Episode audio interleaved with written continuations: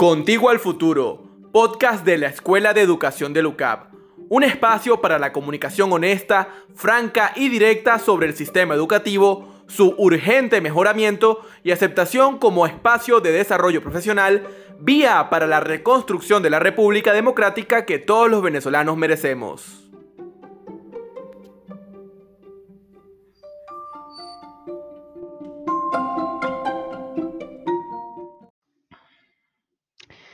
Buenos días, buenas tardes, buenas noches. Mi abrazo a ti que nos oyes, a ti que nos escuchas, sobre todo en este inicio, en este comienzo tan especial de este podcast, Contigo al Futuro, podcast oficial de la Escuela de Educación de LUCAP. Y hoy, una fecha de mucho recuerdo, de mucha conmemoración, de mucho amor, de mucho cariño para todos, porque hoy justamente es 15 de enero y hoy es el Día del Maestro. Te habla Carlos Calatrava, actualmente director de la Escuela de Educación, y quisiera que nos acompañara siempre en esta experiencia y que ojalá lo que escuches a partir de hoy en este podcast nuestro, Contigo al Futuro, te sea útil, te sirva, pero sobre todo te ayude a pensar, te ayude a reflexionar y te ayude a decidir. Como hoy es el Día del Maestro, quisiera compartir contigo dos o tres cosas sobre esta fecha tan importante para nosotros. Quisiera que supieras que el 15 de enero es el día del calendario que siempre nos enseñaron para el Día del Maestro. Y es una fecha que nace porque ese mismo día, en 1932, se aprobó la creación de la Sociedad de Maestros de Escuela Primaria, que terminó convirtiéndose en el primer gremio que cualquier régimen de Venezuela reconocía para los educadores. Esa fecha se celebró durante muchos años como, un verdadera, como una verdadera fiesta. Las escuelas de nuestro país se llenaban de actos culturales, donde los niños agradecidos y los papás también honraban a los docentes, a las maestras y a los profesores. Los medios de comunicación dedicaban importantes pedazos de su programación a ensalzar la figura del maestro de escuela como un referente social. Y los periódicos impresos, cuando los había en el país, hacían separatas especiales por el Día del Maestro. Sobre todo, se nos reconocía por el impacto y por la contribución que hacíamos para construir y consolidar una sociedad democrática, plural y libre. Y eso no quedaba ahí, sino que el propio Ministerio de Educación hacía unos actos muy sobrios, muy solemnes, pero muy, muy emocionantes, muy sentidos, en la Casa de Bello, donde se reconocían a los maestros, a los docentes destacados. Lamentablemente hoy no podemos conjugar esta historia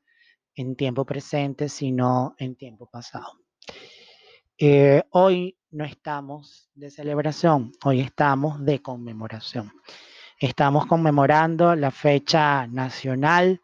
que se le dedica al educador de vocación, de formación, de oficio y de convicción,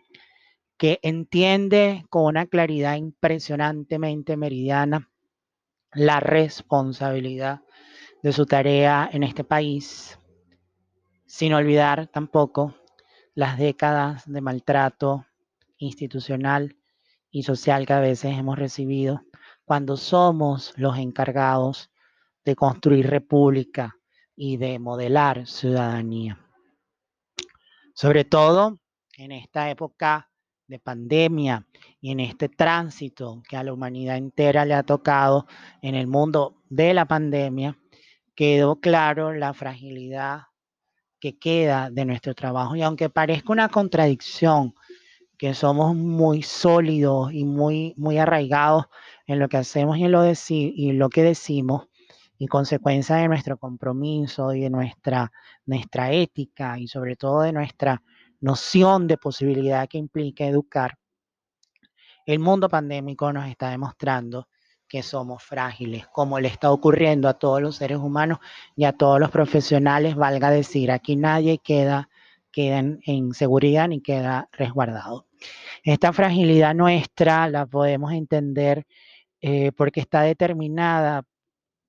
necesariamente por, por esa adaptación que hemos tenido que hacer de la experiencia de enseñanza y aprendizaje a los medios digitales, a la presencialidad remota, o vernos en metodologías como el aula invertida, pero también a esa acelerada reconversión, si pudiera ser el término, de nuestros roles como docentes, como planificador, como evaluador, como investigador, como orientador y hasta como gerente, en una realidad global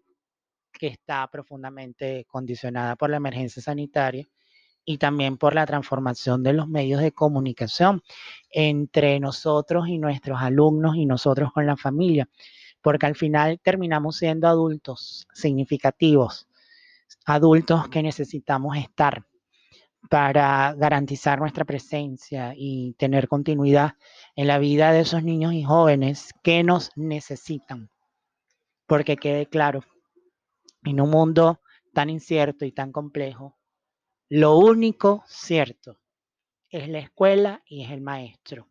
Y esa responsabilidad no lo podemos perder ni no la podemos evadir. En nuestro caso, Venezuela,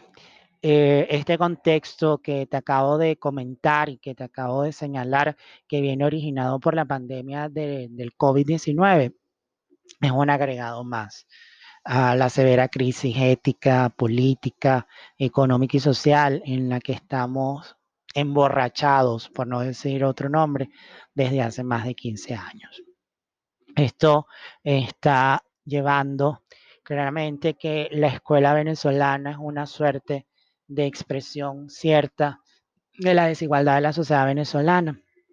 donde podemos ver una, una escuela privada, con recursos, dotada, que no ha perdido ninguna hora de clases, donde los maestros están adaptándose y los alumnos no han perdido clases, pero por el otro lado tenemos eh, la escuela popular, la que es abierta a todos los venezolanos y casi que es gratuita, donde las familias están batallando para poder poner un plato de comida en la mesa,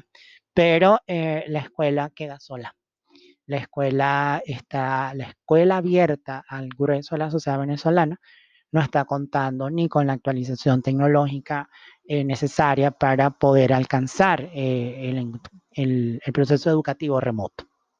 Eso ha hecho, evidentemente, que los educadores demostremos de lo que estamos hechos e inventemos otras formas de seguir atendiendo en pandemia. Frente a esta realidad que es dura, que tanto a ti y a mí nos duele y que en la escuela de educación nos duele a todos. Nosotros como cuerpo, como escuela de educación, eh, no queremos hacer un llamado. No, no, no. No es momento para hacer llamados ni, ni declaraciones estériles. Como escuela de educación, de boca de mí, que soy el director en esta coyuntura, reclamamos enérgicamente enérgicamente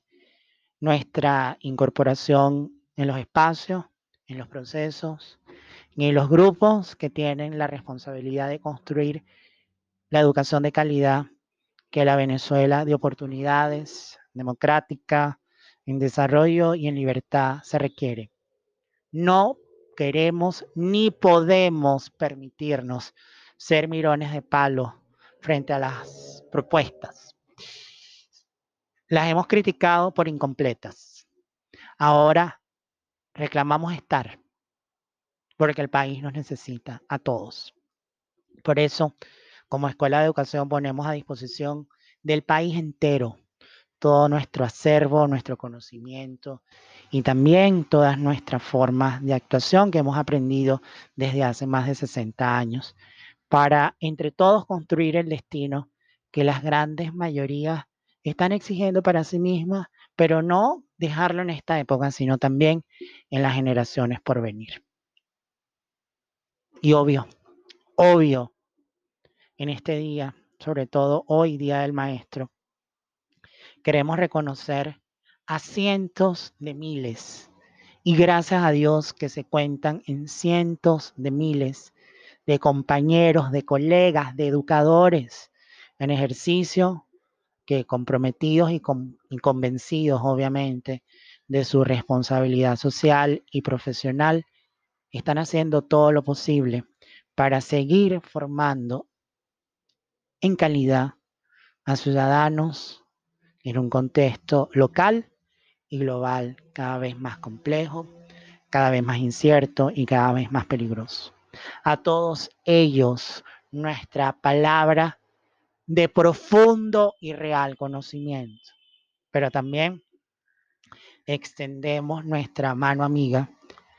para avanzar este presente y trascenderlo y cristalizar más pronto que tarde el futuro que Venezuela, que tú, que yo, que todos nos merecemos.